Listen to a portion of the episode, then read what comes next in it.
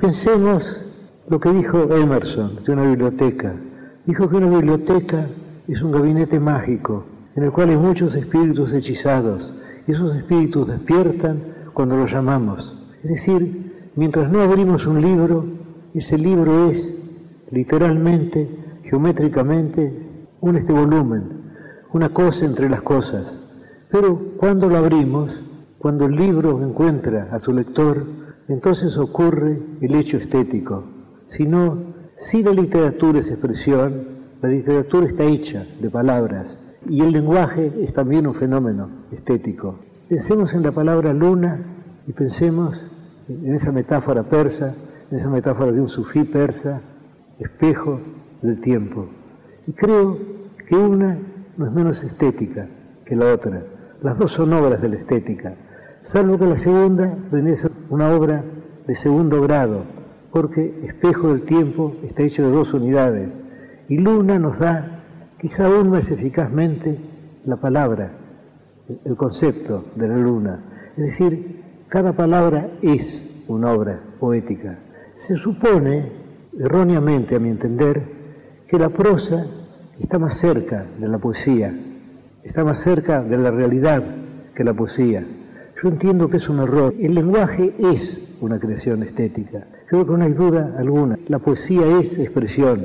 El hecho de que si la poesía es expresión, si un verso es expresión, cada una de las partes de que el verso está hecho, cada una de las palabras es expresivo, es que sí mismo. Creo que lo sentimos como sabido porque es cierto. El hecho de que la poesía no son los libros en la biblioteca, no son los libros encerrados en el gabinete mágico de Emerson. La poesía es el encuentro del lector con el libro, la lectura del libro, el descubrimiento del libro.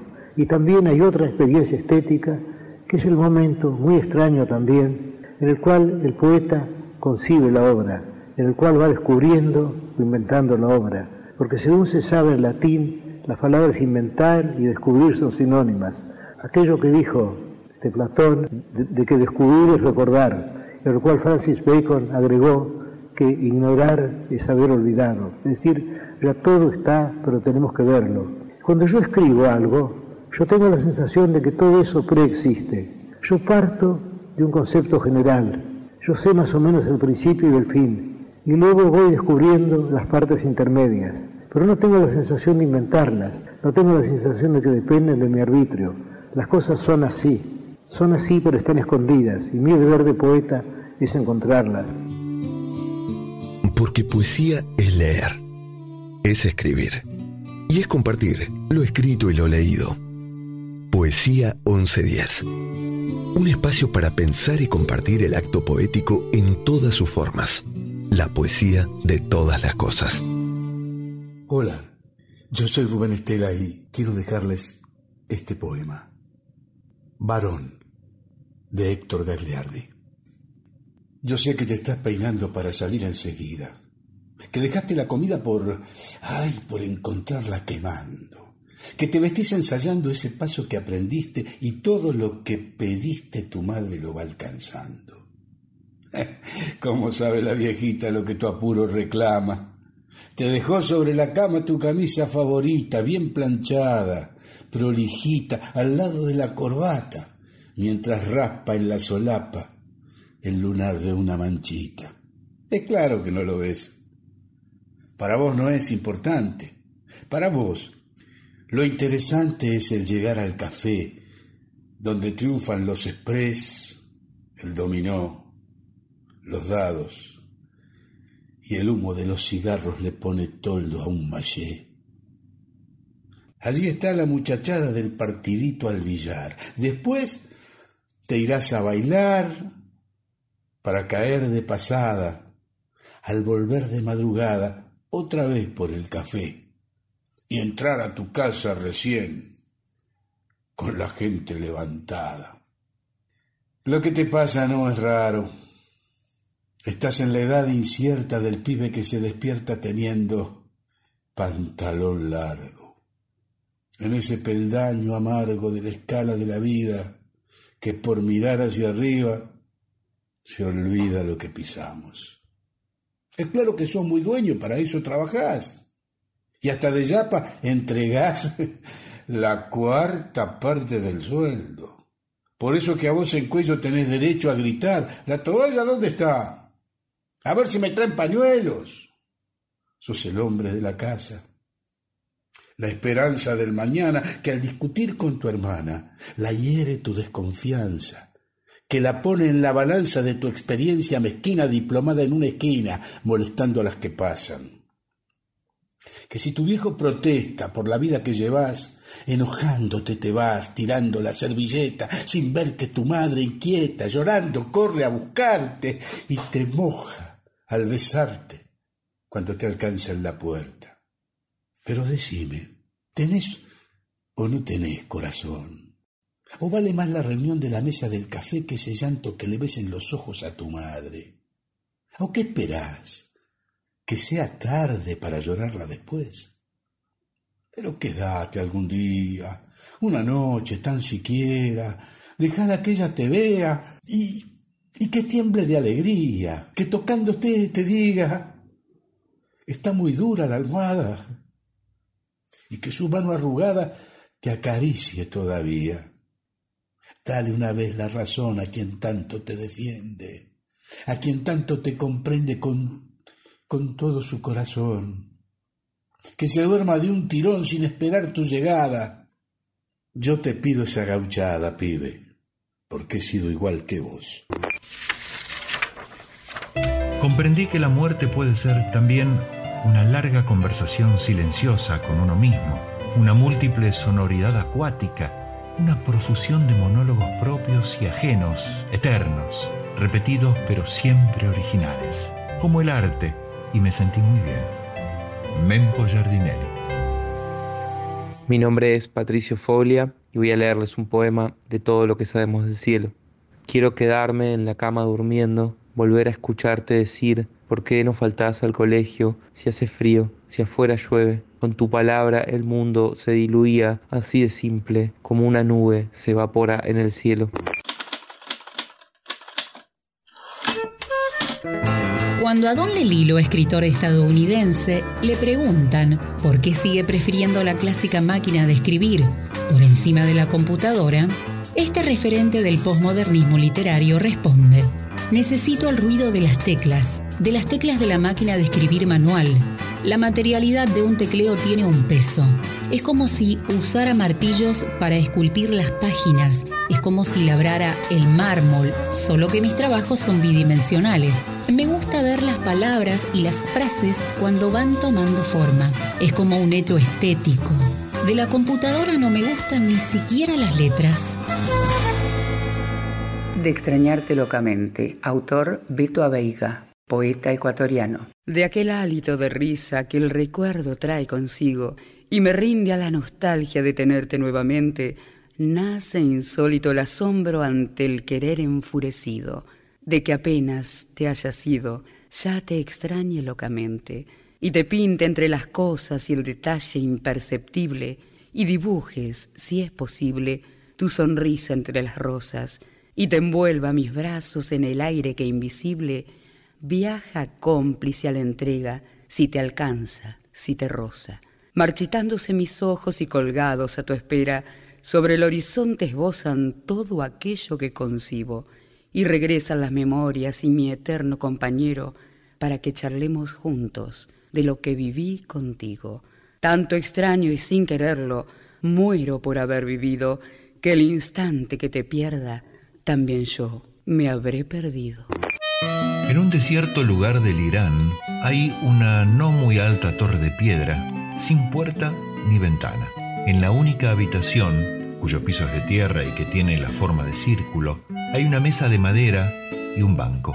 En esa celda circular, un hombre que se parece a mí escribe, en caracteres que no comprendo, un largo poema sobre un hombre que en otra celda circular escribe un poema sobre un hombre que en otra celda circular el proceso no tiene fin y nadie podrá leer lo que los prisioneros escriben. Un sueño, microrrelato de Jorge Luis Borges. Sin dudas ni excusas, y uno entra allí y no entiende cómo la Tierra sigue girando, Si se te vienen los muertos encima, después de tomar el té de las tres, ella volverá, sin dudas ni excusas, a guiar cada día a el sol como tus besos a mis labios. Soy Nair y les he leído un poema de la autora uruguaya Rosana Pérez. Quizás porque no soy un buen artista puedo decirte, tu pintura está lista, y darte el orgulloso este mamarracho. Puedo nombrarte mi reina y princesa y darte coronas de papel de cigarrillo. Quizás porque no soy un buen comerciante, no pido nada a cambio de darte poco que tengo, mi vida y mis sueños. Quizás porque no soy nada de eso, es que hoy estás aquí, en mi lecho. Charlie García, quizás porque. Quizás porque soy un buen poeta, puedo pedirte que te quedes quieta hasta que yo termine estas palabras. Quizás porque soy un gran artista, puedo decir tu pintura está lista y darte orgulloso este mamarracho. Quizás porque no soy de la nobleza, puedo nombrarte mi reina y princesa y darte coronas de papel de cigarrillo. Quizás porque soy un mal negociante, no pido nada a cambio de darte lo poco que tengo mi vida y mis sueños. Quizás porque no soy un buen soldado, dejo que ataques de frente y costado cuando discutimos de nuestros proyectos.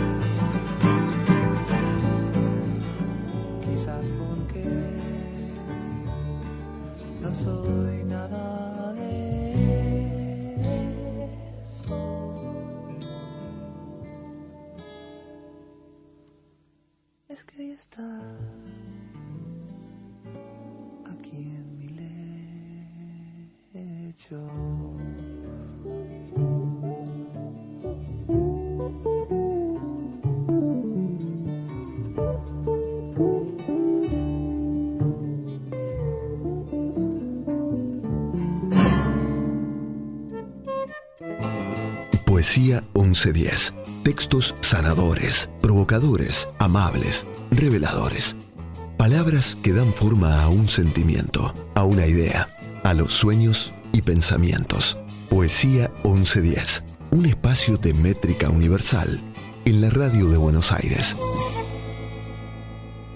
En 1926 se produjo el encuentro, el encuentro que iba a dar lugar a un amor prohibido. Fue en una biblioteca. Emilia Calegaro se acercó allí, era una joven veinteañera, y conoció a su ídolo, a Leopoldo Lugones, en ese momento de 52 años.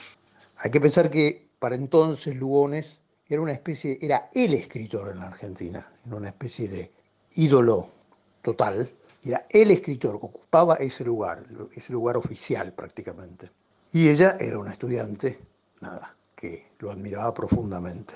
Eh, fue un flechazo, un flechazo tremendo y mortal quizá. A partir de eso nació un amor, un amor apasionado y secreto. Hay que pensar que Lugones estaba casado, tenía hijos, se jactaba incluso en algún momento de ser el marido más fiel de Buenos Aires. Y bueno, y entonces este, nada, este amor se desarrolló en secreto, pero terriblemente, y terriblemente apasionado. Eh, de esto se enteró el hijo de Leopoldo Lugones, que era el temible, el terrible comisario Lugones, introductor, dicen, de la picana eléctrica en la policía argentina. Cuando se enteró de esto, y cuando se enteró que su padre empezaba a hacer movimientos para separarse de su madre, esposa legal, el comisario Lugones lo amenazó a Leopoldo Lugones con internarlo, con declararlo insano. Y como Lugones tampoco le dio bolilla con esto, podía enfrentarse también a su espantoso hijo, directamente fue a hablar con los padres de Emilia y les contó todo. Los padres de Emilia se espantaron ante esta idea de que un anciano eh, tuviera relaciones con su hija, relaciones prohibidas.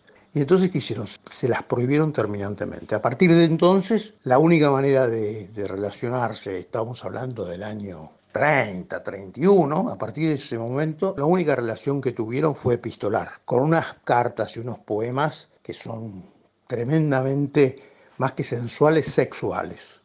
Todo bajo un oropel que, que lo disfraza, ¿no? Bueno, la cosa es que Lugones se suicidó en 1938 en el Tigre. Dicen que, entre otras cosas, agobiado por diversas situaciones y, fracasos, como la Revolución del 30 que él propició, pero también por este amor imposible que lo torturó hasta el día de su muerte. Se mató en un recreo en el Tigre llamado El Tropezón, en una isla del Tigre llamado El Tropezón, con un cianuro, una mezcla de whisky con cianuro. Este amor dio lugar a unos poemas que pasaré a leer. Lugones bautizó a Emilia, a la estudiante Emilia, que lo iba a sobrevivir mucho, iba a morir en 1981, ya siendo una viejita, iba a pedir que la enterraran con una única cosa, un osito de peluche que le había regalado Leopoldo Lugones. Él la llamaba Aglaura, que era la diosa griega del resplandor. Y bueno, en estos poemas apasionados que le escribió, entre ellos se puede leer. Tríptico. Tienes tres miradas de amor y ensueño. Una evoca la poesía de la tarde, en la melancolía de la luna. La otra palpita y arde en la estrella que asume enamorada la ilusión de la noche venturosa que se oferta en la rosa enajenada. Y la que se utiliza misteriosa al borde de los párpados rendidos el filo de una daga luminosa cuando sedienta de pasión la rosa vuelca en ellos sus pétalos heridos. Marcelo Moreno, yo soy porteño. La antítesis es la oposición existente entre dos expresiones o ideas. En filosofía, la antítesis es una contraafirmación mediante la que se puede proceder a una refutación y es formadora de la síntesis junto con la tesis. Es la oposición entre dos términos contrarios o complementarios y en la retórica es un importante recurso expresivo. Lope de Vega responde a Góngora acerca de sus críticas sobre la claridad u obviedad de su escritura haciendo uso de la antítesis. Si vos imperceptible, si remoto, yo blando, fácil, elegante y puro, tan claro escribo como vos escuro, la vega es llana e intrincado el soto. El poema se llama La puerta abierta. Ese es el título y el poema es de es mío, es de Elizabeth Carpi de Corral de Bustos, provincia de Córdoba, y participé en el Mundial de Poesía. Dejé la puerta abierta por si acaso vuelvas. Encendí el farol, preparé la mesa, elegí el mantel que te guste tanto, la cena francesa. Sobre el muro blanco colgué el cuadro de la violetera, abrí las ventanas, la luna quedó afuera. Que nada incomode esta noche de estrellas Recordé tus manos y cerré los ojos esperando verlas. Olvidé decirme que la noche es larga si existe la espera. Me puse el collar, ese que tiene tres vueltas de perlas. Ahora me acerco y espío. Mm, imagino que llegas. Te repito que no puse llaves, ni candados, ni rejas. Y en el mientras tanto el silencio suena. No se escuchan pasos ni a nadie que llega. Ay, calmé el arrebato de sentir mi pena. Abrí sin querer el libro de versos y estaba el poema, el que fue la llave del vivir lo que quisimos que fuera. Por si acaso vuelvas, la puerta está abierta, el cielo está hoy tan lleno de estrellas. Hola, mi nombre es Pamela Mendieta, escribo desde Ecuador. ¿Desde cuándo escribís? Escribo desde hace unos pocos años, cuando en alguna de las clases de lengua y literatura nos dieron el tema de la poesía y me enamoré de las rimas y las letras que haciendo versos eran magia. ¿Por qué escribís? Escribo por muchísimas razones. La escritura es como una catarsis para mí. Es donde plasmo mis alegrías, mis tristezas, mis momentos donde surgen una gran ansiedad. También escribo para el amor y escribo para él. es que la escritura se trata no solo de uno mismo, sino también de los demás. Se trata de las cosas que nos inspiran, de los momentos felices, de las situaciones que crean mundos en nuestras mentes que luchan por salir y de que los lectores se sientan identificados con las letras que leen, que sientan lo que escribo, aunque a veces no lo entiendan. ¿Para quién escribís? Y escribo para mí y para quienes deseen. Escribo para hacer sentir a quienes me leen y me regalan de su tiempo. ¿Qué es la poesía para vos? La poesía para mí es como un diario, donde plasmo mis emociones, mis ideas y mis momentos. ¿Dónde encontrás poesía aparte de en un poema? ¿Dónde encuentro poesía aparte de un poema? Poesía es expresar belleza mediante palabras. Y además del poema están los libros, la música, la rima y la musicalidad. Podemos hacer poesía aquello que queramos. Podemos hacer de aquello que consideremos ordinario algo realmente extraordinario. Eso es poesía. Eso es escribir. Mis letras los esperan. Muchas gracias. Soy la autora del poema Inocencia y Lujuria, que diré a continuación. Érase una vez, Inocencia y Lujuria se encontraron. Inocencia no sabía qué hacer, pues ella y Lujuria se enamoraron. Inocencia nunca había estado así, pero Lujuria ya se había enamorado a mí. Entonces a un acuerdo llegaron, que su romance tendría fin, pactaron. Lujuria le enseñó a besar e Inocencia a esperar, pues tenía que ir por el inicio y dedicarse por entero al oficio. A Lujuria le gustó la pureza de Inocencia y a Inocencia le impactó su picardía y el por qué tenía la creencia de que un amor nunca florecería. Entonces Lujuria le confesó que algún día se iría e Inocencia admitió que un amor sin fin nunca esperó. Y mientras veía cómo Lujuria corría, una mano al corazón se llevó. Lujuria sabía lo que debía hacer, pero seguía empeñado en el querer. Se había acostumbrado tanto a la compañía de inocencia que su corazón empezó a latir con violencia.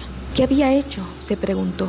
Había caído en la trampa del amor. Y mientras siga abierto el contrato, no te puedo decir cómo su historia ha terminado. Pero si sigues leyendo, tal vez en un rato te pueda decir cómo ha terminado. Pero Inocencia sabe que pronto todo habrá acabado. Muchísimas gracias, mis letras los esperan. Una cosa simple, conquistada despacio Haré un jardín en mi cuerpo. Allí florecerá tu rosa. Estoy en cada pétalo. La radiación de tu rosa también está dentro de mí. Jardín de septiembre, de Maki Starfield, poeta y artista japonesa. Vida. Mi llama se va apagando. Mi vida llega a su fin. Mi cuerpo se aletarga. Mi vida ya no tiene importancia. ¿Cuándo termina mi tortura y mi soledad?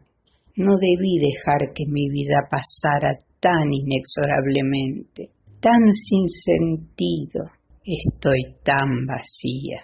Paso los días sin que nada me dé alegría. Cuanto más me alientan, más cuenta me doy lo sola que estoy, que necesito calor, abrazos, caricias, que me miren a los ojos, que me digan, no estás sola, no culpo a otros, fui yo quien no supo ganar su compañía. Aquí estoy, sola, llorando en soledad una vida que ya no volverá. De y por Nora Liliana Laporta, de Argentina. Dos gardenias para ti que tendrán todo el calor de un beso, de esos besos que te di y que jamás te encontrarán en el calor de otro querer. Pero si un atardecer las gardenias de mi amor se mueren, es porque han adivinado que tu amor me ha traicionado, porque existe otro querer. Isolina Carrillo, Buena Vista Social Club. Dos gardenias. Dos gardenias para ti, con ella quiero decir te quiero, te adoro, mi vida. Ponle toda tu atención, que serán tu corazón y el mío. Dos gardenias para ti, que tendrán todo el calor de un beso de esos besos que te di y que jamás te encontrarán en el calor A tu lado vivirán y se hablarán como cuando estás conmigo. Y hasta creerán que se dirán te quiero. Pero si un atardecer las gardenias de mi amor se es porque han adivinado que tu amor me ha traicionado porque existe otro querer.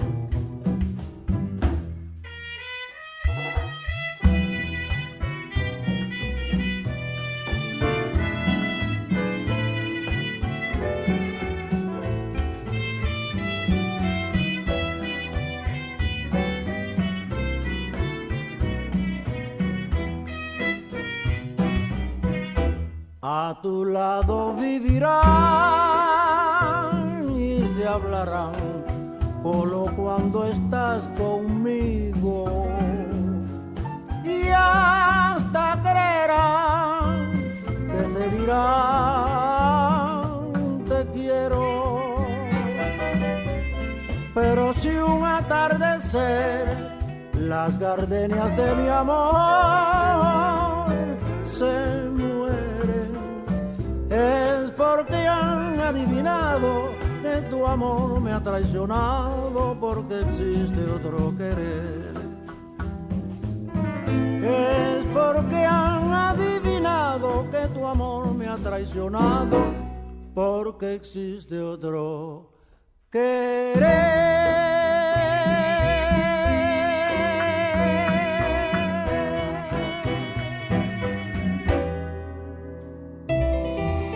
Versos rimados, versos sueltos, versos blancos, versos libres. Poesía 1110. Palabras sin aislamientos preventivos. Soy Demetrio López, de Libros que Muerden, y voy a leer el poema Canción del cantante Bob Dylan otro fin de semana. La noche pasará volando. Mañana vaguearemos todo el día. Las cosas irán bien. Espera y verás. Iremos a un lugar desconocido, Querida, ¿por qué no ir solos? Nada más que vos y yo. Neologismo significa exactamente nueva palabra. Se define como neologismo a un vocablo, una acepción o un giro nuevo que es introducido en una lengua por necesidad o por moda. Las palabras definen la realidad por lo que al surgir nuevas realidades surge la necesidad de definir a estas con nuevas palabras. Los neologismos pueden formarse de distintas maneras, pero en su mayoría lo hacen por composición, a partir de dos o más vocablos existentes en su idioma, por ejemplo, multiaria, ecosocialismo o ciberterrorismo, por derivación de otros neologismos, por acronimia, uniendo las iniciales de varias palabras como ovni, que proviene de objeto volador no identificado, por préstamo, tomando las palabras de otras lenguas para designar nuevas realidades como el caso de fútbol, laptop o blog. Los neologismos circulan rápidamente por el mundo informal de información inmediata en el que nos movemos hoy en día. No obstante esto, para que uno de ellos sea incorporado al diccionario de la lengua española, es necesario un proceso en el que la RAE identifica las nuevas palabras o significados y los somete a los extensos y profundos análisis de sus comisiones académicas. La hoguera de la tarde arrima sus leños a mi boca. El río desbordado de tu sangre navega insolente los espacios de mi cuerpo. Siento el temblor de las manos unidas y el sudor bañando los pliegues del alma. El corazón late deprisa y me rindo a tu juego dulce y perverso. Como una herida, gime el viento en su agonía, me detengo en el umbral de tu silencio, sedienta, bebo tus besos, se dilatan las pupilas de la noche y descanso en el oasis de tu pecho.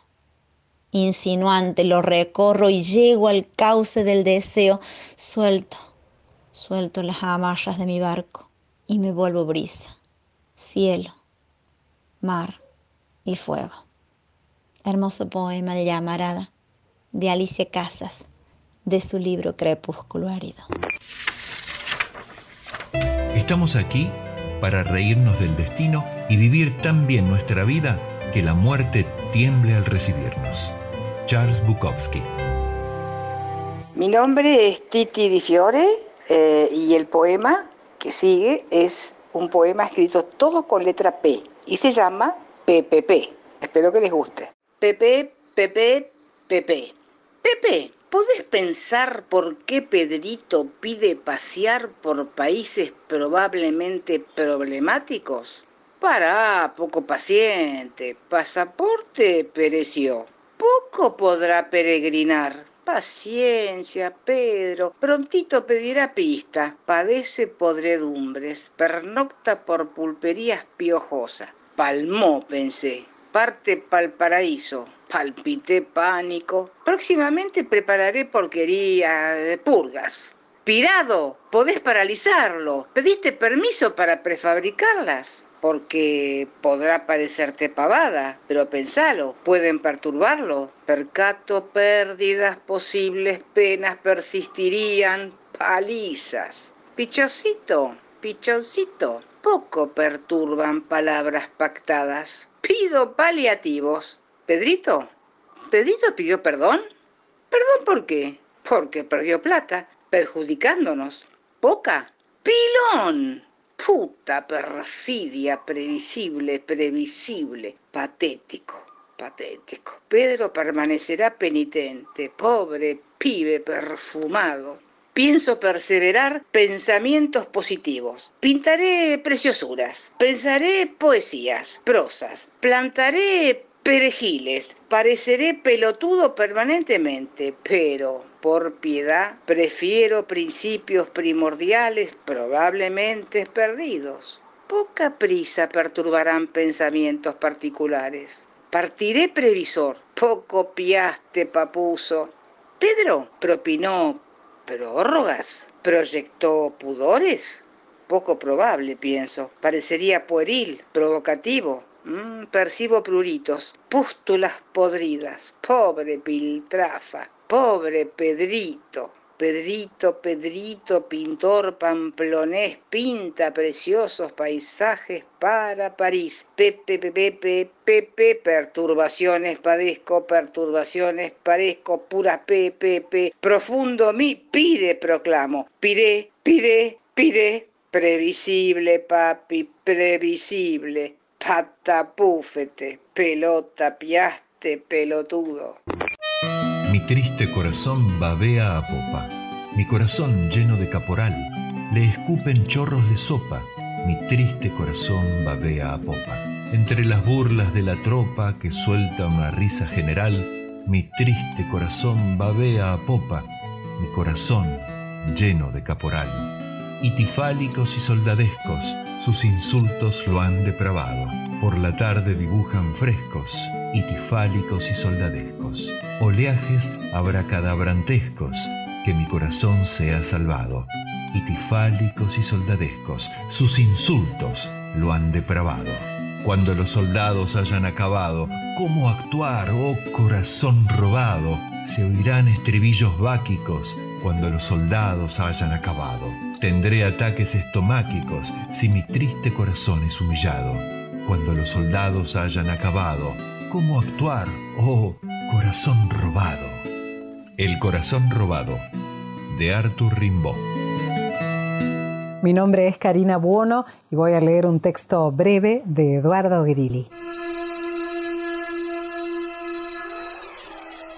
Carlos Alberto Mastromauro esperó la madrugada en silencio, observando cómo un rayo de luna dibujaba sombras extrañas sobre el hogar. La calma no era su fuerte, pero sabía que era lo aconsejable. Respiró uno, dos, tres, cuatro. Retuvo el aire, exhaló también en cuatro tiempos. Se sintió un poco mejor, no mucho. Sabía bien lo que estaba a punto de hacer. Se miró a un espejo, esos grandes, de pie, la totalidad de su figura. Se estudió, se detuvo en algunos sectores. cerró sus ojos y mordió su labio inferior, el mismo que iba a ser testigo privilegiado de lo que estaba dispuesto a hacer. Escuchó como un sonido que se acercaba y se alejaba a la vez, la voz de ella. ¿Sería su imaginación? ¿Continuaría Mabel dormida? ¿Haría como que duerme y estaría atenta a sus movimientos? Alejó esos tortuosos pensamientos y se concentró en el objetivo. Estaba a tan pocos pasos, pero aún no quería fijar su vista en él. Había como cierto placer incomprensible en retardar las acciones. Percibió que sus tripas iniciaban movimientos extraños, como advirtiéndolo de algo, o tal vez como acelerándolo a que actúe de una vez o que desista para siempre. Se acercó hacia la ventana. Al ver su reflejo en la misma, sintió pena por la imagen que aquella le devolvía. Se sintió frágil, se odió, hasta se vio envejecido, cadáver. No lo pensó más. Giró en dirección de él y se encaminó hacia el pecado del cual luego se podría arrepentir pero la obsesión y el deseo ya le mutilaba el último resquicio de raciocinio que lo pudo haber salvado. La entrega era definitiva. Los siete pasos hacia el frasco de dulce de leche parecieron infinitos. Llegó. No se molestó en ubicar una cuchara. Con sus dedos arremetió. El mundo todo, por un instante, se detuvo. Carlos Alberto Mastromauro, con su paladar extasiado hasta el hartazgo, se sintió empalagosamente feliz. Llegaste a mi cabeza y te quedaste como un estribillo inolvidable, y me parece que das vueltas en mi cerebro, al igual que las burbujas en una copa de champán. Llegaste a mi cabeza, como un sorbo de cerveza espumante, con una sonrisa que hace que aumente a la temperatura, al igual que un verano con mil julios se embriaga mi alma con los ojos. A Ben Gillespie, You Go to My Head. Though I'm certain that this heart of mine hasn't a ghost of a chance in this crazy romance.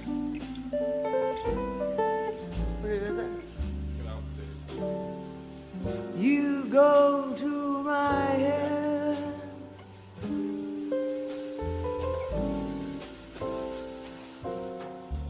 You go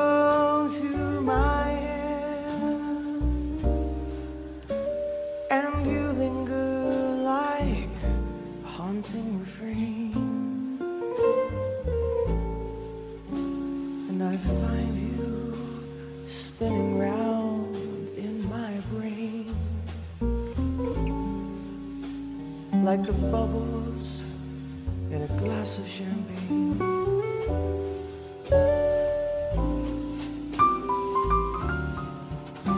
You go to my head like a sip of sparkling burgundy brew, and I find the very mention of you like the kicker in a julep or two.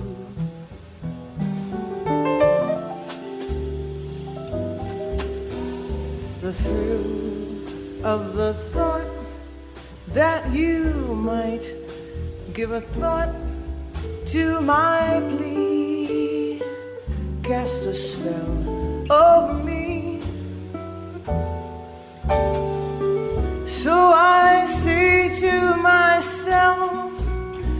Get a hold of yourself. Can't you see that it never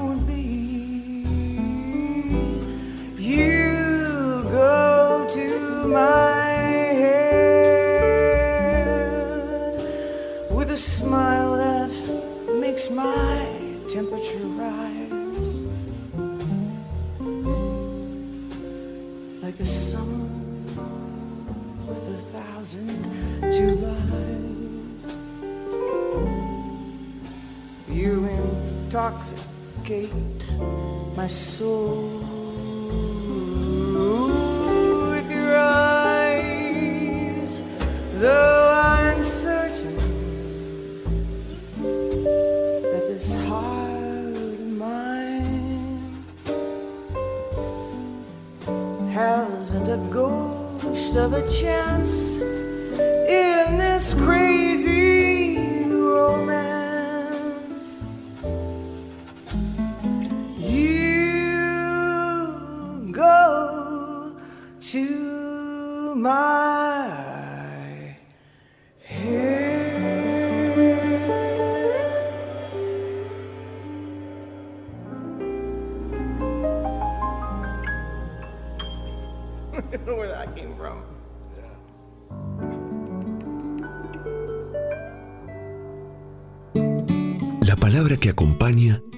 transforma. Poesía 1110. Un espacio para escuchar y resonar. Franco Torchia, un pueblo en las cornisas de Olga Orozco. Es un pueblo disperso por áridas distancias, por épocas que dejan una mortal sentencia entre las piedras, aquel que se levanta tan obstinadamente como si en esos gestos repetidos a lo largo de sueños y desvelos guardáramos también la esperanzada imagen de todos nuestros gestos, su lejano destino. Envueltos desde siempre en el canto nostálgico del tiempo, como en una mortaja que interminablemente los irá oscureciendo, esos pálidos seres, apenas sostenidos por angustioso afán de la memoria, detienen con desiertas señales aquel día que antaño los condujo a esa gran soledad o a esa larga velada en que de pronto se consumió la vida. Solamente la lluvia y los transidos huéspedes del viento, remolinos de brisnas, pájaros agobiados por un ala invencible o errantes humaredas que abandonan una trémula aureola, rodean vanamente una triste cabeza cuyo cuerpo cubrieron las paredes, unas manos hundidas en la inmóvil corriente de largas cabelleras, un semblante asomado a algunas flores, a una página hueca, a otro rostro sumido en lo imposible. Mientras pasan y tornan nuestras cambiantes sombras y nuestra misma imagen se pierde en los espejos bajo aquellos que fuimos, cada vez más incierta, como labrada en inacible bruma. Ellos, testigos de ese coro de ahogadas resonancias, de confusos olores, con el que cada casa penetra con su aliento a través de las otras, custodian, impasibles, nuestra eterna esperanza, con igual lejanía que la de un corazón demasiado colmado. Porque son ese pueblo cuyo ademán paciente convocamos como a un resto de amor, como a un secreto que se ampara en el polvo, como a un recuerdo único que en la sangre perdura para cumplir la antigua, sagrada profecía. Tan solo el verdadero de todos cuantos fuiste contemplará caer la sombra de los siglos.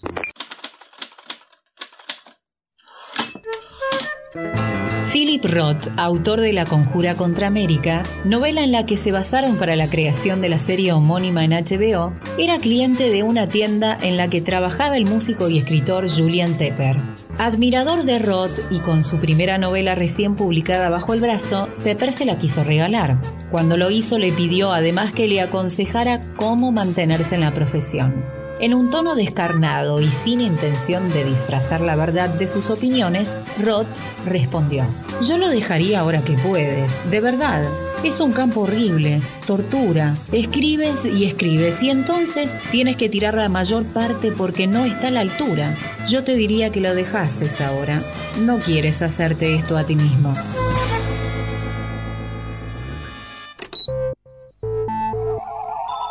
Mi nombre es Luis Aranowski. ¿Desde cuándo escribís? Desde cuando escribo poesía, desde niño, desde muy pequeño, siempre vino a mí el mundo de la fantasía, de las metáforas y, por qué no, eh, esa estrella que baja del cosmos y que me pone en esos ámbitos de ensueño donde se puede describir, donde se puede combatir, donde se pueden decir cosas. ¿Por qué escribís? Porque la poesía no compite, combate. Y escribo porque es una necesidad permanente como ser, como ser humano y como presencia en este cosmos y en esta tierra. ¿Para quién escribís? ¿Para quién escribo? Escribo en principio para el universo. Y escribo para mí, para quienes me rodean y escribo para el mundo en general. Es muy compleja la pregunta. ¿Qué es la poesía para vos? ¿Y qué es la poesía para mí? Sí, la poesía es el todo, la poesía es la magia, la poesía es la búsqueda del ser, la poesía es el ser interno, es el encontrarse con uno mismo, es el poder navegar profundamente en las verdades, diciendo verdades desde un lugar de amor y también de rabia. ¿Dónde encontrás poesía aparte de en un poema? ¿Dónde encuentro la poesía? En la vida misma, además de un poema, en la música, en el arte, en la universalidad de las cosas. Y bueno, ya que despiertan al poeta, continuando con lo que es el Mundial de Poesía, eh, y desde mi poética y desde su propuesta, les digo, Ami murió en San Justo. Sus canciones fueron secuestradas cuando en otro viaje corría por Camino Negro, cuando cayó al piso bien muerta. El Señor la llevó a pasear por lugares entrañables de una tierra petrificada, lugares grises, lugares sementales de autopistas, selvas de autopistas descarnadas, parque de la ciudad, avenida Roca, avenida La Carra, destacamento de la policía montada. Está bueno el vinito en esa esquina, ahí por Villa Dulce, José León Suárez, Echandía, Saladillo subiría. Claro que la musiquita era otra, los guachiturros, el polaco, la liga. Ami murió en San Justo. El dealer la dejó plantada. Ni Paco tenía. Ayer mataron unos pibes a balazos. Ami murió en San Justo. Yo aún puedo escribir en casa. Gracias, loco. Cartas. Querida Edith, no sé si se acuerda todavía del largo, flaco, feo y aburrido compañero que usted aceptó para pasear muchas veces por París para ir a escuchar a Bach a la sala del conservatorio, para ver un eclipse de luna en el Parvis de Notre Dame, para botar al Sena un barquito de papel, para prestarle un pullover verde que todavía guarda su perfume aunque los sentidos no lo perciban. Yo soy otra vez ese, el hombre que le dijo al despedirse de usted delante del Flor que volvería a París en dos años. Voy a volver antes, estaré allí en noviembre. Pienso en el gusto de volverla a encontrar y al mismo tiempo tengo un poco de miedo de que usted esté ya muy cambiada, de que no le divierta la posibilidad de verme. Por eso le pido desde ahora, y se lo pido por escrito porque me es más fácil, que si usted está ya en un orden satisfactorio de cosas, si no necesita este pedazo de pasado que soy yo, me lo diga sin rodeos. Sería mucho peor disimular un aburrimiento.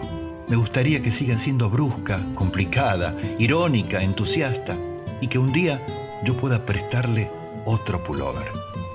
Carta de Julio Cortázar a Edith Arón, una de las mujeres que inspiraron su célebre personaje de La Maga en Rayuela, publicada en 1963. Alguien definió a La Maga como una suma de imperfecciones que pudo ser luz. Oda al silencio de los arrozales filipinos de Claudio Ragnau. Cosechadora de arroz filipina, ¿en qué pensás cuando pasás la hoz? Parca de los arrozales, oh silencio arrollador. Nunca escuché silencio tan potente. ¿Dónde tenés puesta tu mente en ese momento tan atroz? ¿En la mesa con tu pobre tazón lleno? ¿En la panza de tu niño desnutrido? ¿O cosechera de las terrazas filipinas? ¿O pies descalzos llenos de sanguijuelas? Qué corta es tu vida, qué denso tu silencio. Oh cara amable al turista, oh silenciosa tristeza torturante. ¿Acaso no corre sangre por tus venas? ¿Acaso tus ojos ya no tienen lágrimas? ¿Por qué llora tu niño en la mesa si tiene su tazón de arroz? Muertas en vida están las cosecheras filipinas, quizá cantando una vieja canción de cuna, quizá dormidas por el opio y no lo sé, un tazón lleno de arroz. Pagaría para entrar en tu cabeza, quisiera vivir unos minutos en esa paz filipina, que tu silencio arrocero se convierta en fuego, que tu fuego sea revolución y arroz. Me estaba contando sobre la voz de la sangre, sobre los reflejos del viento, sobre las musas agitadas, sobre las piedras que arden. Al mismo tiempo sus ojos estaban cerrados y respiraba con rapidez. Lo escuché con mucha atención, sin parpadear, y a pesar de que hizo que mi carne se arrastrara. Una vez estuve sentado en la misma mesa con un verdadero surrealista. de Svonko Taneski, poeta macedonio. Amartya, lo más terrible del desamor no es el vacío ni las lágrimas que ayudan, tampoco el susto incontrolable del corazón, ni el famoso nudo en la garganta. Lo más terrible del desamor no es la lucha interna entre la dignidad y el orgullo, ni las universales ganas de gritar. Lo más terrible es la añoranza de los días cuando te amaban. Lo más terrible del desamor, reconocer la diferencia. Una noche larga, una vida corta, pero no me importa si yo te puedo ayudar. Y son tantas marcas que ya forman parte. Yo soy esto ahora, ya no me puedes cambiar. Esa es la linterna de los afiebrados. Te estoy esperando. No vayas a demorar. Rodolfo Fito Páez. Linterna de los afiebrados. Escuro e chega a noite e você pode chorar, há uma luz no túnel dos desesperados, há um cais de porto pra quem precisa chegar. Eu tô na lanterna dos afogados, eu tô te esperando, vê se não vai demorar.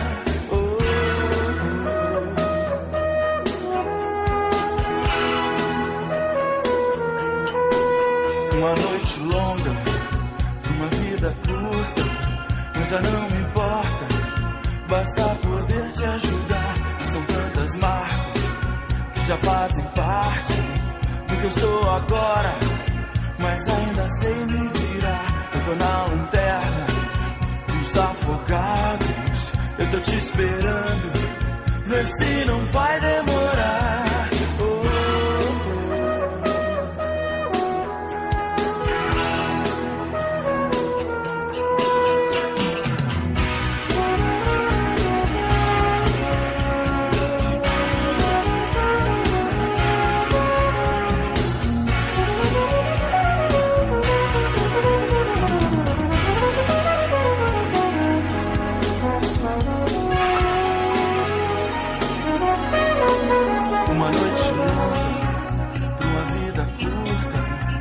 Não me importa.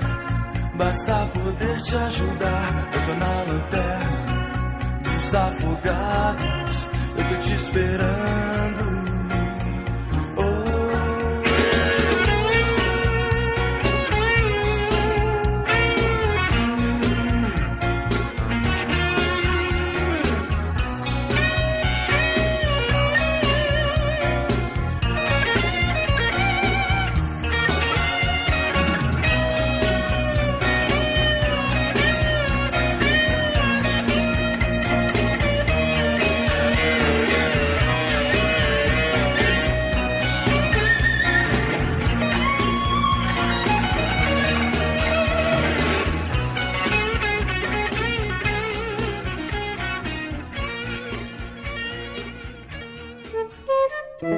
¿Escribís si te gustaría compartirlo? ¿No escribís pero querés que escuchemos tus textos favoritos? Forma parte del proyecto Poesía 1110. Manda un audio leyendo el texto que elijas, un poema, el párrafo de una novela, la estrofa de una canción, a través de nuestro WhatsApp 0054 911 351 47424 y compartilo con todos los oyentes de la 1110. No olvides decirnos tu nombre, el título del poema y su autor. Porque poesía es leer, es escribir y es compartir lo escrito y lo leído, lo contado y lo cantado. Poesía 1110, un espacio para pensar y compartir el acto poético en todas sus formas, la poesía de todas las cosas. A la medianoche del sábado, cuando se inicia el domingo, por la Radio Pública de Buenos Aires. Mi nombre es Pablo Gorlero, conductor de Parece que viene bien, todos los sábados de 18 a 20 por la 1110 y tengo ganas de compartir con vos uno de los versos más célebres de Federico García Lorca. A las 5 de la tarde. Eran las 5 en punto de la tarde. Un niño trajo la blanca sábana a las 5 de la tarde. Una espuerta de cal ya prevenida a las 5 de la tarde. Lo demás era muerte y solo muerte a las 5 de la tarde. El viento se llevó los algodones a las 5 de la tarde. y el óxido sembró cristal y níquel a las 5 de la tarde. Ya luchan la paloma y el leopardo a las 5 de la tarde y un muslo con un asta desolada a las 5 de la tarde. Comenzaron los sones del bordón a las 5 de la tarde las campanas de arsénico y el humo a las 5 de la tarde, en las esquinas grupos de silencio a las 5 de la tarde. Y el toro solo corazón arriba a las 5 de la tarde. Cuando el sudor de nieve fue llegando a las 5 de la tarde, cuando la plaza se cubrió de yodo a las 5 de la tarde, la muerte puso huevos en la herida a las 5 de la tarde, a las 5 de la tarde, a las 5 en punto de la tarde. Un ataúd con ruedas es la cama a las 5 de la tarde. Huesos y flautas suenan en su oído a las 5 de la tarde. El toro ya mugía por su frente a las 5 de la tarde. El cuarto se erizaba de agonía a las 5 de la tarde. A lo lejos ya viene la gangrena a las 5 de la tarde. Trompa de lirio por las verdes ingles a las 5 de la tarde. Las heridas quemaban como soles a las 5 de la tarde. Y el gentío rompía las ventanas a las 5 de la tarde. A las 5 de la tarde. Ay, qué terrible, 5 de la tarde. Eran las 5 en todos los relojes. Eran las 5 en sombra de la tarde.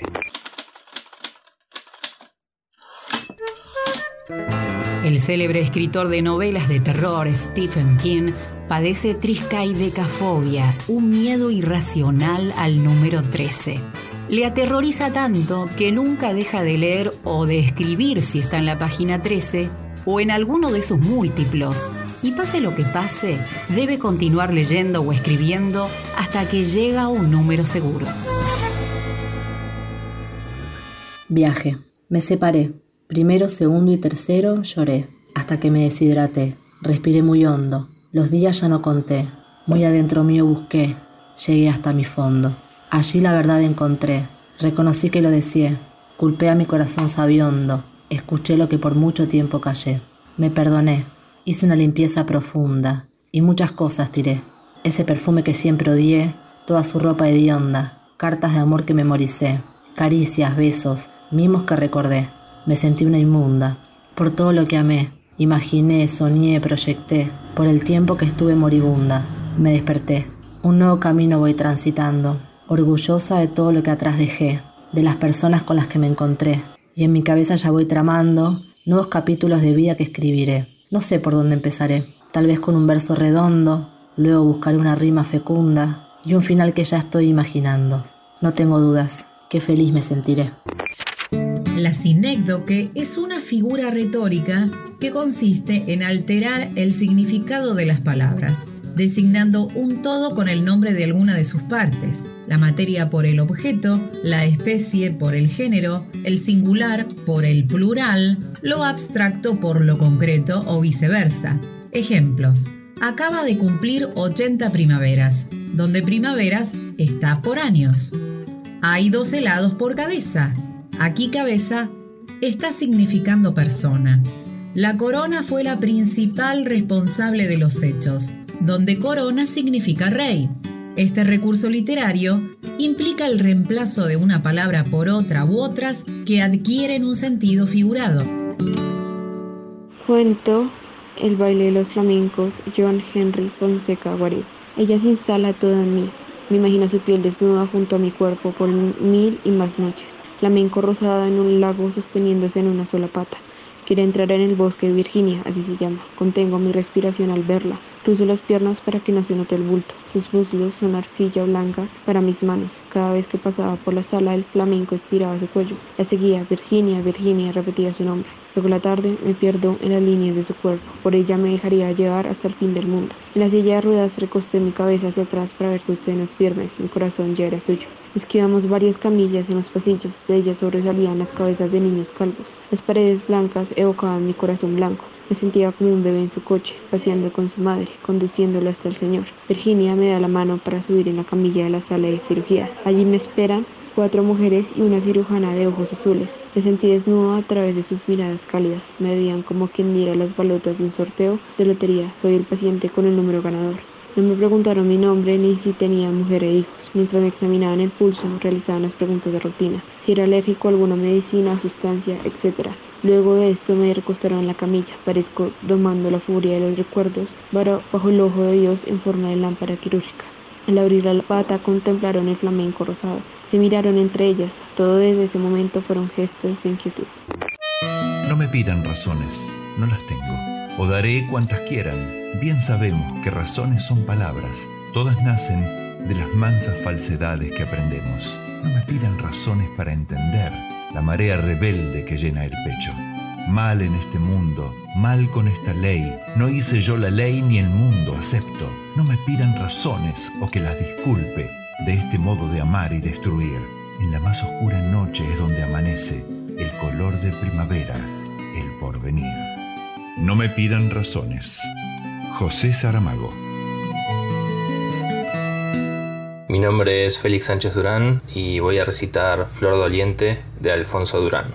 Bajo el álamo excelso, como un ay dolorido, está un nido caído y la gente al pasar dice pobres las aves que quedaron sin nido. ¿Habrán muerto se han ido donde puedan amar?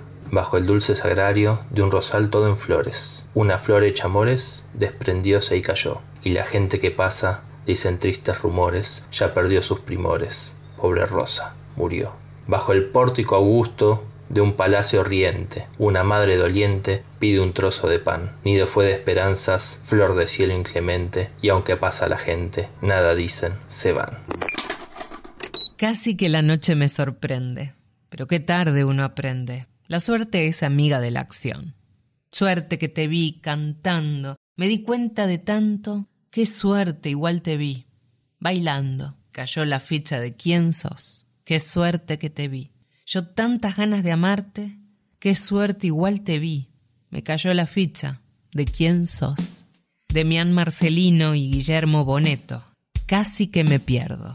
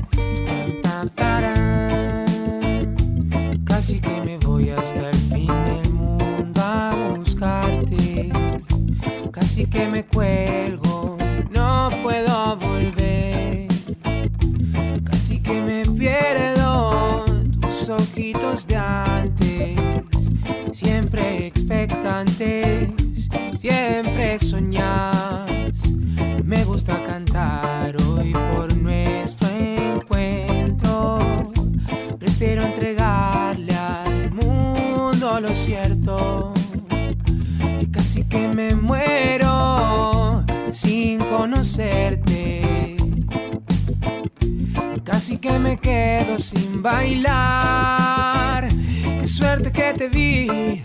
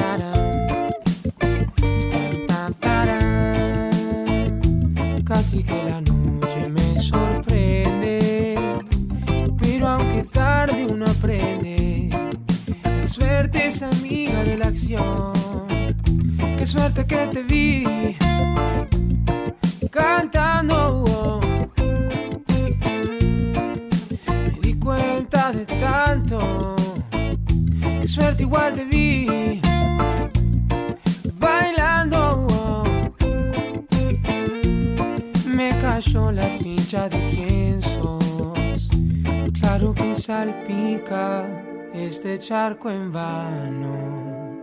Ya no está tan limpia mi condición. Pero sé que te vi bailando, oh, correteando por ahí.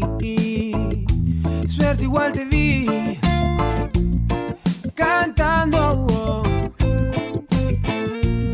Me cayó la ficha de quién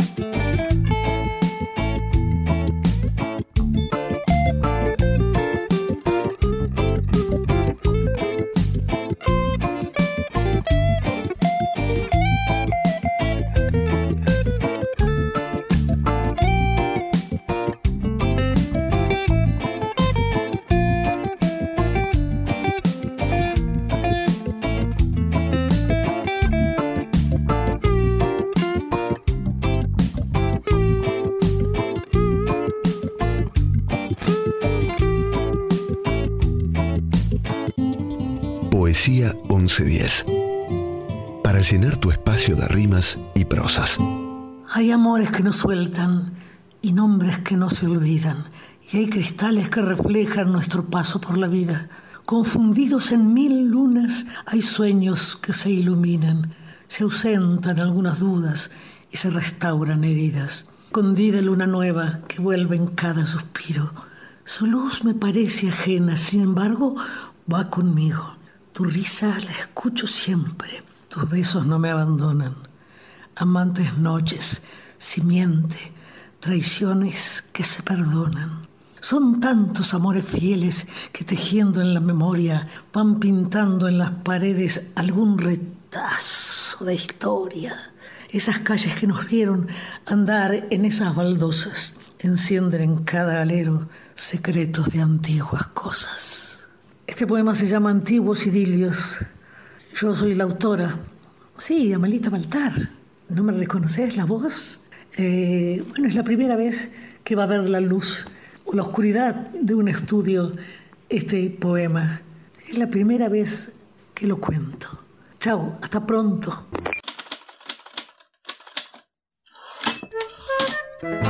Adán Buenos Aires, novela de Leopoldo Marechal publicada en 1948, pasó inadvertida en aquel tiempo, a pesar del comentario elogioso de Julio Cortázar y la opinión favorable de algunos escritores de la época. La novela en su primera edición se organiza en siete libros. Los cinco primeros narran la aventura de Adán Buenos Aires durante los días jueves 28, viernes 29 y sábado 30 de abril en un indeterminado año de la década del 20. El libro sexto constituye una autobiografía del protagonista de la historia y el séptimo viaje un descenso simbólico a los infiernos. En el prólogo de la obra se dice que Adán Buenos Aires ha muerto.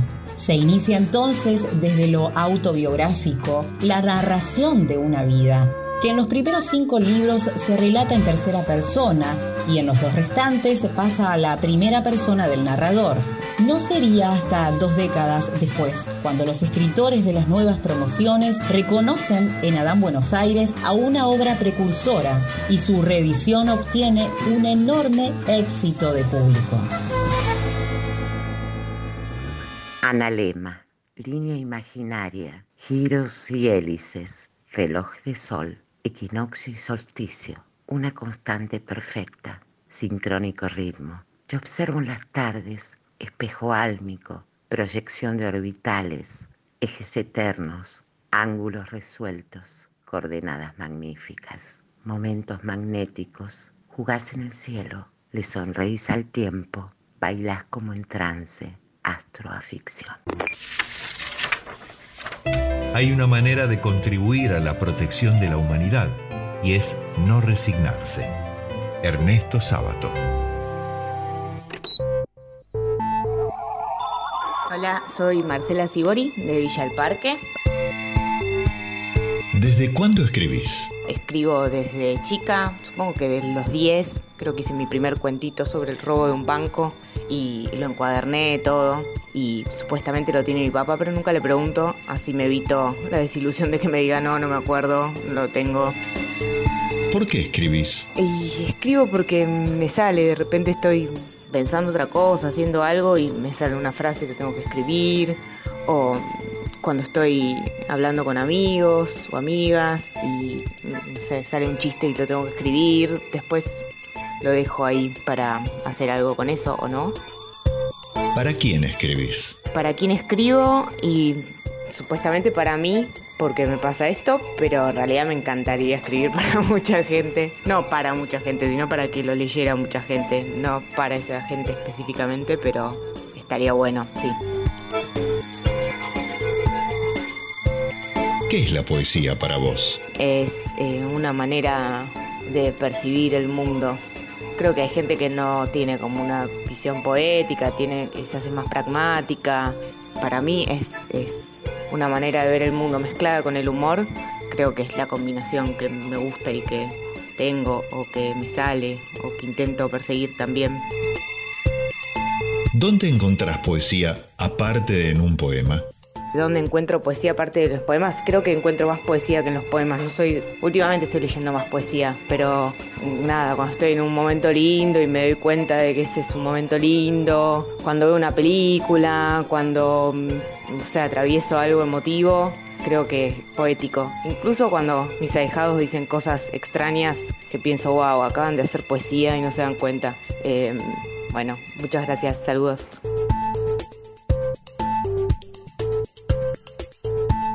Fácil es matarse solo, morirse uno, saberse más viejo, menos vivo. Pero si la soledad se arrastra a dúo y a sotavento de la anemia, un amor ya desnutrido, más viejo, menos vivo, hay que saber morir de a dos. No hay casualidades, sino destinos. No se encuentra sino lo que se busca, y se busca lo que en cierto modo está escondido en lo más oscuro y profundo de nuestro corazón. Porque si no, ¿Cómo el encuentro con una misma persona no produce en dos seres los mismos resultados? Así marchamos, un poco como sonámbulos, pero con la misma seguridad de los sonámbulos, hacia los seres que de algún modo son desde el comienzo nuestros destinatarios. Fragmento de Sobre héroes y tumbas, Ernesto Sábato. Reviviendo. En oquedades yertas crece tu imagen muerta crece y se arrincona en el costado más débil, el que duele aún lábil. Sombra de ayer resucita, devuélveme tus estrellas infinitas, recorre este, mi universo mudo, hasta gastarme, y así desnudo, erígete en presencia entera. Las soledades se esconden, los días tristes se expanden, suben y se sacuden. Un nuevo hoy te reclama, íntegro, viviente, corazón en llama. Firmé mi guerra y paz particular. Hay un misterio, de mapas que no llevan al tesoro, ni a epicentros, a punto de estallar. Son las leyes de la física y el tiempo no se pone en mi lugar. Ya es un clásico. Perdí el salvoconducto y ahora espero al emisario, que nunca llegará. Cuarteles de invierno, rompiendo su silencio, muñecas de hielo, testigos de este encierro. Fue tan largo el duelo que al final casi lo confundo con mi hogar. Guillermo Galván, Cuarteles de Invierno. Una caja de recuerdos y fiestas de guardar. Media vida en cada intento y la otra media en pinzas de metal. Ya es un clásico Seguí la zanahoria con tu aliento aquí detrás.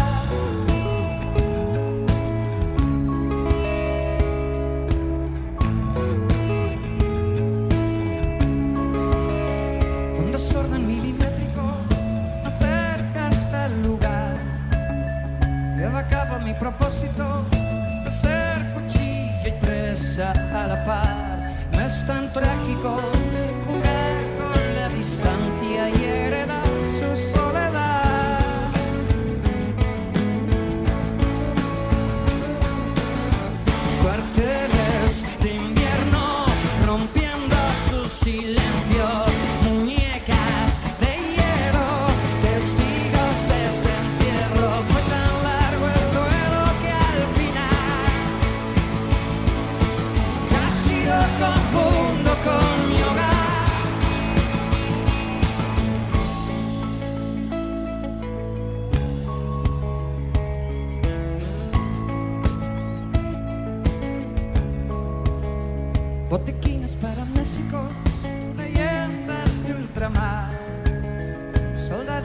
Presoviéticos, sellan mi guerra y paz particular. Hay un misterio de mapas que no llevan al tesoro ni epicentros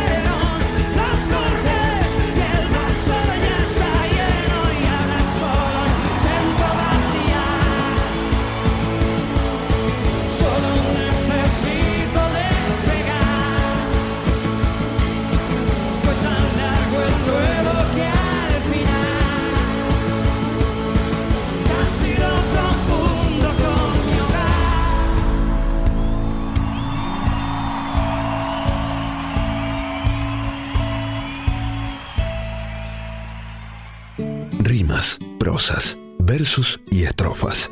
Poesía 1110, un espacio de métricas infinitas en la radio pública de Buenos Aires. No.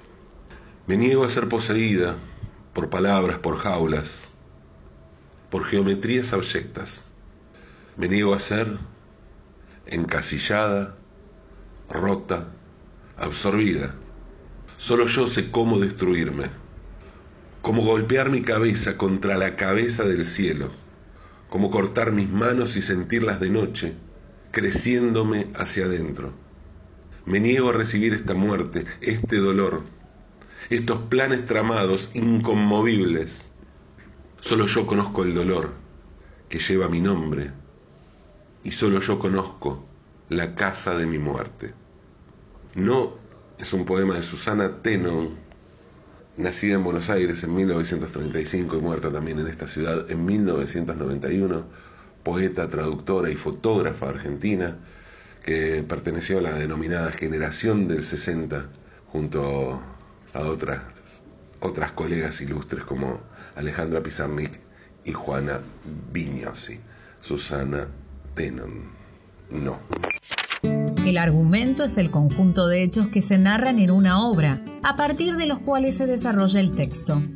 Es el trato que el autor hace del tema literario. Es bueno distinguir el tema de una obra de su argumento, mientras que el tema es el asunto general de la obra. El argumento es el desarrollo de dicha idea, algo como un breve resumen de la misma. La idea principal y declarada de Cervantes en el Quijote es poner en aborrecimiento de los hombres las fingidas y disparatadas historias de los libros de caballería. Para plasmar su idea, el escritor desarrolla el argumento, que es la historia de un hidalgo manchego de unos 50 años de edad que habiendo leído enormes cantidades de libros de caballería, decide que el mundo aún tiene necesidad de un caballero, por lo que busca el modo de armarse tal e irse por todo el mundo con sus armas y caballo a buscar las aventuras y a ejercitarse en todo aquello que él había leído que los caballeros andantes se ejercitaban, deshaciendo todo género de agravio y poniéndose en ocasiones y peligro donde acabándolos cobrase eterno nombre y fama. Don Quijote y Sancho Panza se convierten en blanco de burlas y crueles engaños, y al final no son más los personajes burlescos y cómicos del inicio. Desengañado, Alonso Quijano, Don Quijote, recobra la cordura poco antes de morir de vuelta en su casa. El desarrollo de la idea principal a través del argumento es generador de un universo de ideas en el lector, la mayor parte de las cuales se encuentran completamente fuera del alcance del autor. Es de una manera concreta el medio por el cual la idea principal de la obra entra en el público. Mi nombre es Delfina Maldonado Ballo, vivo en Rosario. A partir de 1604, año de la muerte del conde Nadaski, una misteriosa criatura se había apoderado por completo de la mente del Sebet Bathory. Venía del corazón del bosque en el que volvía a hundirse ciertas noches para aullar a la luna y seguida de sus gatos negros que regresaban con ella al castillo, se coronaba de hierbas sombrías y plateadas, de artemisa y de beleño, danzaba con su sombra en el calvero y conjuraba las antiguas divinidades. Nadie la conocía. Era la bruja del bosque, bruja desde siempre. Vivía antaño por la zona del Sarbar, donde siempre había vigilado de lejos a Ersebet que galopaba echando a perder las cosechas. Se llamaba Ana, pero por alguna razón ignota había escogido el nombre de Darbulia. Era viejísima, irascible y despiadada, una auténtica limaña aterradora. Había hallado en los ojos de Ersebet cuanto de maléfico percibían los venenos del bosque, la desierta insensibilidad de la luna, y había vislumbrado en ellos una esclavitud psíquica dispuesta para la siembra como un campo negro. Sacaba infatigablemente sus poderes de ese humus de la bruja, que es el instinto que la desposa indisolublemente con lo venenoso, con lo ponzoñoso y con lo mortal. Ersebet en su saturniana pasividad se abandonó a estos poderes. Su megalomanía, su gusto por el anonadamiento, la dejaban siempre disponible para recibir y para aceptar. Y fue Darbulia quien le presentó los frutos maduros de la locura. Lo hizo utilizando la magia y también medios sórdidos, suprimiendo cuidadosamente ante la condesa todo obstáculo exterior que ésta temiera no poder superar. Como la luna estaba en Capricornio, convenía bañarse en plena noche, bajo acres resinas que ardían al son de interminable y monótono conjuro. Darbulla en la sala baja y secreta como una cripta, con la paciencia de los brujos, trazaba los círculos y los signos, descifrando su grimorio interior, sin perderse jamás en el laberinto de los poderes. Y abarcándolos, despertándolos dentro de sí, vivía su propia magia, ante hechizada, comulgando con ella en el único sacramento que deseaba compartir. Tras la llegada de Darbulia no hubo ya en el castillo más que llantos y disputas. Catalín, ya que no Jolyona, apiadóse a veces, daba algo de comer a las jóvenes sirvientas encerradas en los sótanos en espera de su destino. Lo pagó caro el día en que la condesa enferma se enteró, la mandó llamar junto a su cama y la mordió también a ella. Fragmento de La Condesa Sangrienta de Alejandra Pizarnik, 1966. La Tierra parecía algo no terrenal. Estamos acostumbrados a verla bajo la forma encadenada de un monstruo dominado, pero allí, allí podías ver algo monstruoso y libre. No era terrenal. Y los hombres eran... No, no, no eran inhumanos. Bueno, sabéis, eso era lo peor de todo esa sospecha de que no fueran inhumanos brotaba en uno lentamente. Aullaban y brincaban y daban vueltas y hacían muecas horribles, pero lo que estremecía era pensar en su humanidad como la de uno mismo, pensar en el remoto parentesco de uno con ese salvaje y apasionado alboroto. Desagradable. Sí, era francamente desagradable, pero si uno fuera lo bastante hombre, reconocería que había en su interior una ligerísima señal de respuesta a la terrible franqueza de aquel ruido, una oscura sospecha de que había en ello un significado que uno, tan alejado de la noche de los primeros tiempos, podía comprender. ¿Y por qué no? La mente del hombre es capaz de cualquier cosa, porque está todo en ella, tanto el pasado como el futuro. ¿Qué había allí después de todo? Júbilo, temor, pesar, devoción, valor, ira. ¿Cómo saberlo? Pero había una verdad, la verdad despojada de su manto del tiempo, que el necio se asombre y se estremezca. El hombre sabe y puede mirar sin parpadear. El corazón de las tinieblas. Fragmento. Joseph Conrad. Hola, soy Mimi Romans y me sumo a Poesía 1110 con un relato que escribí para el Mundial de Escritura. El último cajón. Observarla es mi pasatiempo favorito. Sé cómo es, qué hace, qué piensa. Todo con tan solo mirarla desde lejos. Porque eso hago, verla en la distancia. Nunca hablamos. Sin embargo, su voz es melodía en mis oídos. Es ese tema musical que se te pega y no paras de repetirlo en la cabeza. Es luz, es el sol que ilumina mis días. Pero a veces tengo que apagarla, como cuando uno sale de su casa y debe verificar que nada haya quedado encendido. Es que no puedo estar todo el tiempo pensando en ella. Otros asuntos requieren de mi atención. Aunque reconozco que concentrarme muchas veces es una tarea titánica cuando noto que se me acerca. Yo sé que es ella aún sin mirarla. Sus zapatos de goma resuenan en el piso de una forma tan particular, como cuando gotea una canilla en la pileta del baño y ese tac-tac altera los nervios. Mis nervios. Temblar cual hoja que pende en un árbol bajo una mañana otoñal, a punto de caer por la brisa, es lo que suelo hacer. Mi trasero se invade entonces por una hilera de hormigas que hace que me remueva inquieto en la silla. Ansío que me hable, que me diga, aunque más no sea, una palabra. Pero no, soy invisible a sus ojos. Pasa a mi lado como si no existiera. Diablos, ¿acaso soy invisible? Un golpe sobre el escritorio me vuelve a mis tareas. Mierda, más papeles para acumular como si los que están encima, en estricto orden, valga decirlo, no fueran suficientes. Con el índice, empujo el marco de los lentes sobre el puente de la nariz para pegar los cristales a mis iris. Es un acto reflejo. Eso me dice el psicólogo cada vez que lo hago frente a sus ojos. Yo no estoy tan seguro, pero el que sabe es él. O eso creo. En fin, vuelvo la vista a las carpetas, a la pantalla del ordenador, a las anotaciones que escribí con esa caligrafía que nunca aprendí a tener pese a años de haber estado en la escuela técnica. A veces me pregunto si no equivoqué la profesión por eso de que los médicos tienen una letra de mierda. Quizá tendría que haber sido farmacéutico. No, no podría. A duras penas recuerdo el nombre del comprimido cada tanto tomo, cuando me dan jaquecas. ¿Grafólogo? Tal vez. No, tampoco. Entiendo apenas mi letra. Sería como pedirle peras al olmo descifrarla de alguien más. Otro golpe resuena, esta vez a un costado. Es obvio que voy a distraerme. Las ruedas del carro de limpieza casi no hacen ruido, pero yo las escucho. Todo lo que esté relacionado con ella tiene un detector que yo intercepto al instante.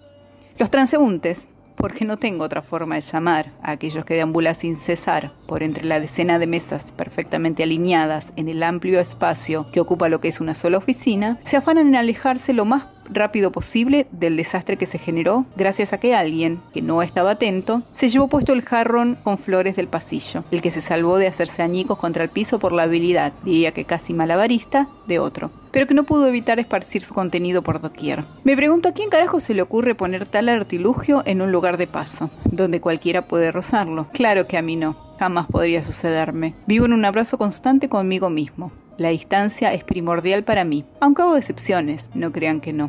Aprovecho el revuelo y la calma después de la tormenta para tirar el torso hacia abajo y hacer que me anudo el cordón de los zapatos, cuando en realidad lo que busco es tomar una flor que llegó hasta mis pies. Ser invisible tiene sus ventajas. Nadie se dio cuenta de mi estrategia, lo que me permite guardarla en el último cajón. Quizás tendría que haberla puesto en el primero, pienso mientras me incorporo, o tal vez meterla en el maletín.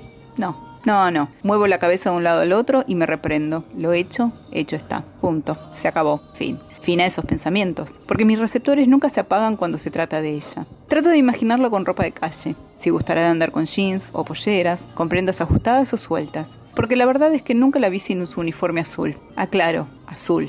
No me vengan con que es azul Francia, azul cobalto, azul petróleo, azul noche o yo qué sé. ¿Para qué mierda le ponen tantos adjetivos para diferenciarlos? Al fin y al cabo, a un daltónico le da lo mismo, ni que hablar de un ciego. Me rasco la barbilla. ¿Se preguntará ella lo mismo que yo?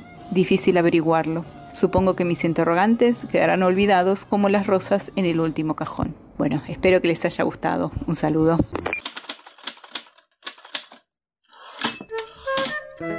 El célebre escritor de novelas de terror Stephen King padece triscaidecafobia, un miedo irracional al número 13. Le aterroriza tanto que nunca deja de leer o de escribir si está en la página 13 o en alguno de sus múltiplos.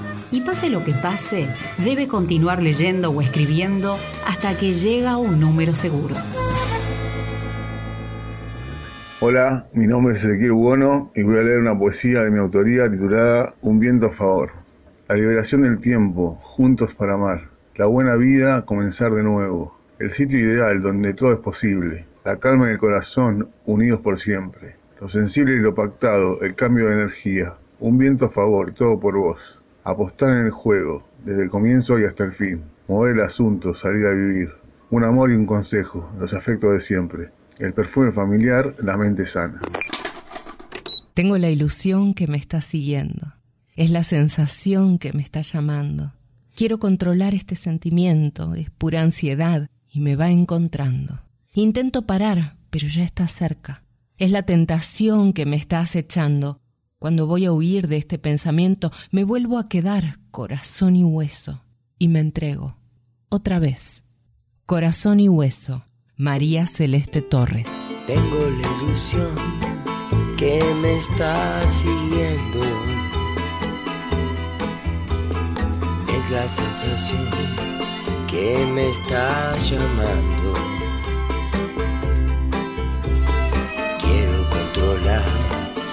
Este sentimiento. Es pura ansiedad y me va encontrando. Intento parar, pero ya está cerca. Es la tentación que me está acechando.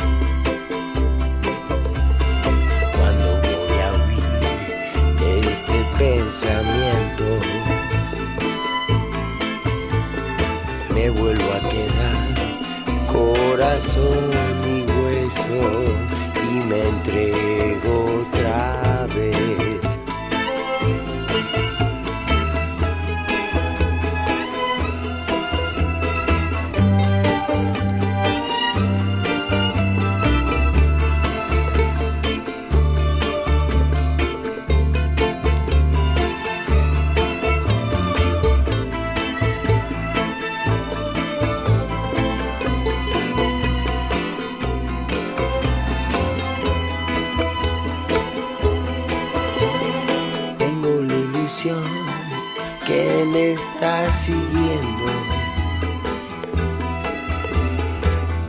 Sensación que me está llamando.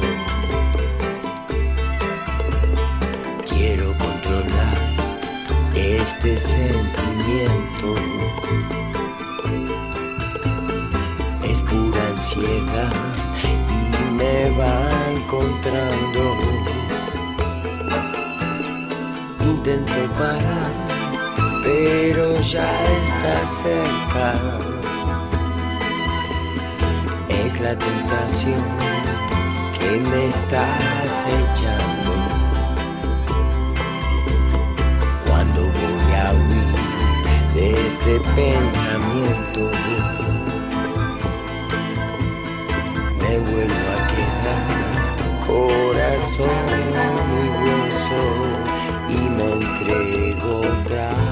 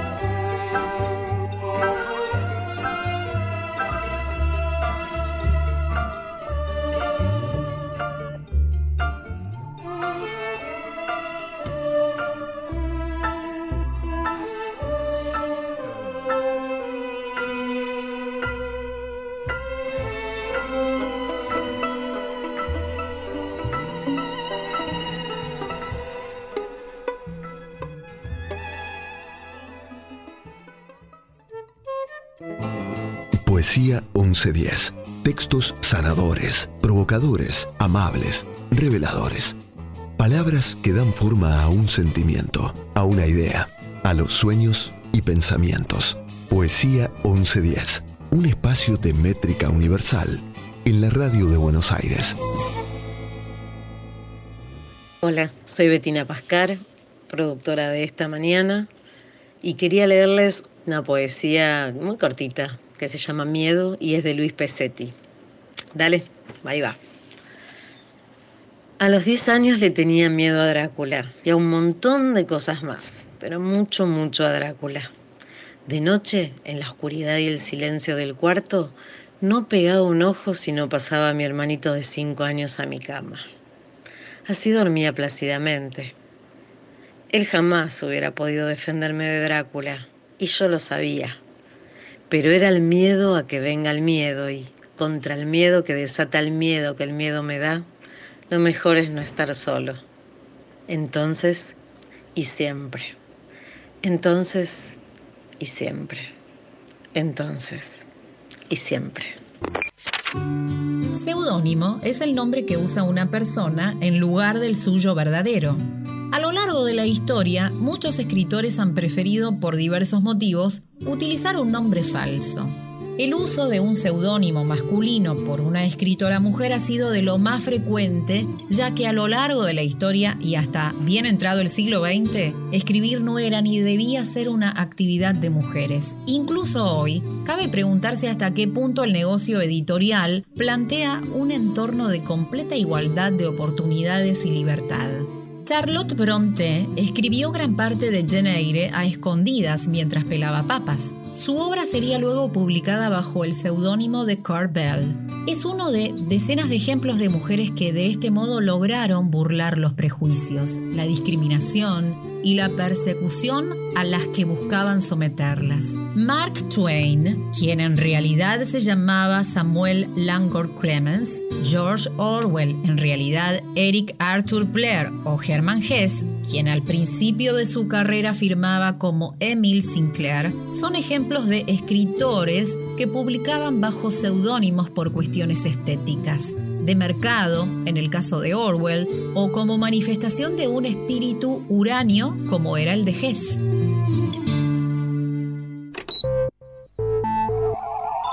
Hola, mi nombre es Moira Mares, soy del barrio de Palermo, de Ciudad de Buenos Aires. ¿Desde cuándo escribís? Eh, empecé a escribir en el 2019 dramaturgia porque eh, también me dedico a la actuación y en el 2020 empecé a escribir eh, narrativa y poesía gracias al Mundial de Escritura que se hizo en noviembre de este año. ¿Por qué escribís? Escribo porque necesito contar la historia de todos esos personajes que, que suelo tener en, en mi cabeza y apenas pongo una hoja en blanco eh, necesito empezar a contar sus historias. ¿Para quién escribís? Escribo para ellos, escribo para los personajes porque trato de que sean los más parecidos a las personas que somos cada uno de nosotros y escribo para, para que cuenten su historia y que sea un poquito la historia de cada uno de, de los que lo, tenemos el privilegio de, escucharlos y en mi caso de, escribirlos. ¿Qué es la poesía para vos? La poesía para mí es muy importante, de chica recitaba mucho, siempre la tomé desde el lugar de, de lectora y ahora estoy empezando a hacerlo, a escribirla yo. ¿Dónde encontrás poesía aparte de en un poema? Donde encuentro poesía, encuentro poesía en todo, no solamente en la naturaleza y en las cosas esas simples donde pareciera que es eh, más sencillo encontrarla, sino que creo que la poesía es algo que sirve para en poco texto decir, contar muchas cosas, contar muchas historias, contar mucha vida, eh, entonces eh, creo que la poesía está en todas partes en las más naturales y en las más hermosas, pero también en las de la vida cotidiana. Por eso me gusta mucho escribir, porque me gusta escribir sobre lo cotidiano, sobre la vida de cada uno, tratando de, llevarla desde mis personajes a, a lo que tenemos cada uno y a lo que nos pasa a cada uno cuando escuchamos estas historias. Gracias. Moira Mares, poema de mi autoría, En la casa de mi abuela. En la casa de mi abuela no se puede evitar. Hay un flan en la heladera y manteca para untar. Cuando el pan hace casero, levadura de poner. Con amor rompe los huevos para darnos de comer. En la casa de mi abuela, pollo frito vas a oler. Cuando vuelvas de la escuela con deseo de comer. Cuando la salsa está hecha, el dedo te la das, ella mira satisfecha y sonríe por detrás. En la casa de mi abuela, natilla no va a faltar, mermelada de ciruela que del árbol fue a tomar. Las empanadas de carne, pata abierta hay que estar, son la cena que nos une, la comida familiar. En la casa de mi abuela, al hacer budín de pan, la lata es la budinera, no la tenés que agarrar. Sopa nunca me gustaba, hasta tuve que crecer, cuando oliendo la buscaba en cualquier anochecer. En la casa de mi abuela, la comida se hizo amor, Hoy recuerdo aquella era y me estalla el corazón.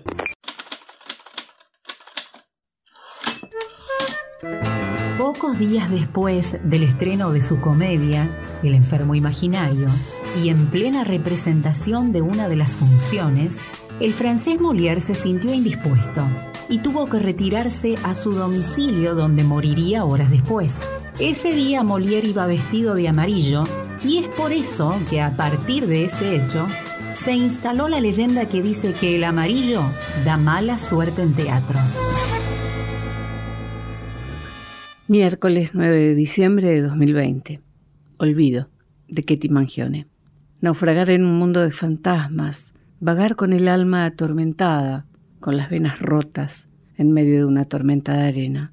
Abrir los ojos y sentir vidrio molido en las pupilas, amordazar el grito contenido, hacerlo eco despavorido, rasgarse los labios secos y callados, tragarse las lágrimas a cada bocado, sentir una roca en el pecho que se deshace a jirones, lacerando faringe, pulmones, hasta el mismísimo vientre.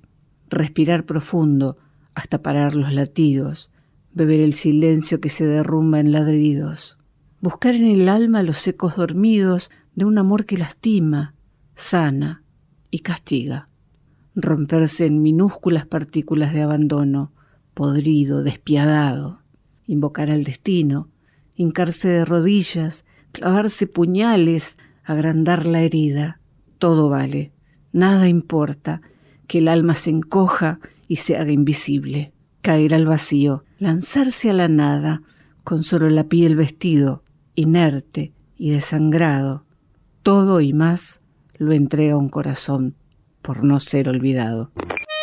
Las cosas no son tan simples, pensaba aquella tarde el bien, como creen algunos niños y la mayoría de los adultos.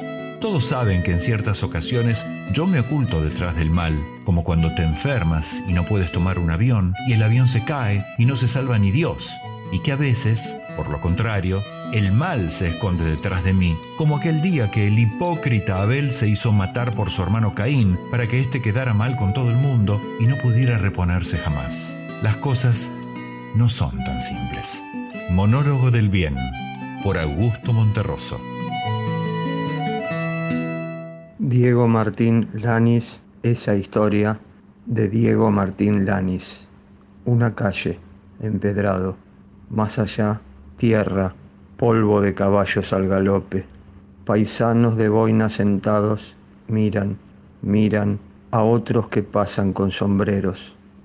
Una puerta angosta y allí los poetas de las palabras recitan sus decires. Un cantor se anima y esos versos tienen voz. El compositor en el piano, titiritero. Una mujer abre y cierra el bandoneón una corriente de aire, aire, aire, democracia de los sonidos, sonidos, sonidos. Un amor, un corazón. Juntémonos todos y nos sentiremos bien. Un amor, un corazón. Bailemos y recémosle al Señor y nos sentiremos bien. Hay una pregunta que realmente quiero hacer.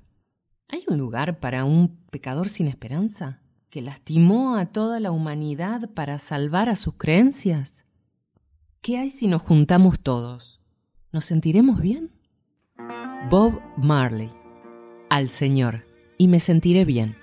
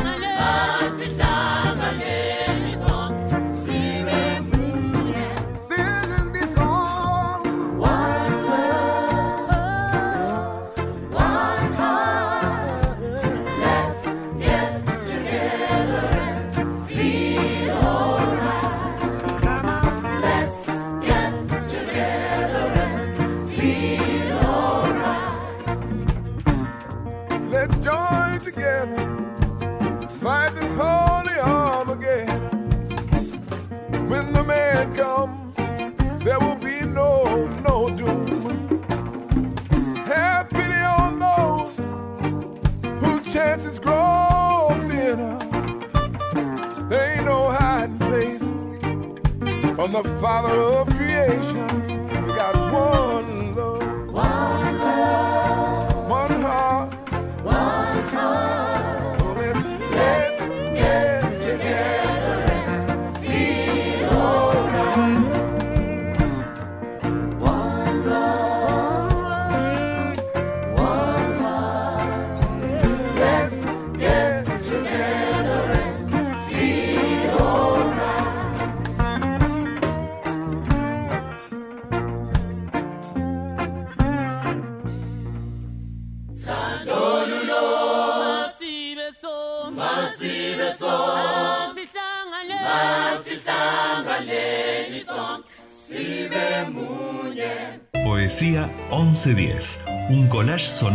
hecho en Argentina con las voces de oyentes de todo el mundo. Un viaje por las letras propias y ajenas con la participación siempre especial de Guillermo Helen, Jimena Oliver y Valeria Liboreiro. Locutores de la 1110. Locutores de la 1110. Locutores de la 1110. La radio pública de la Buenos radio Aires. pública de Buenos Aires.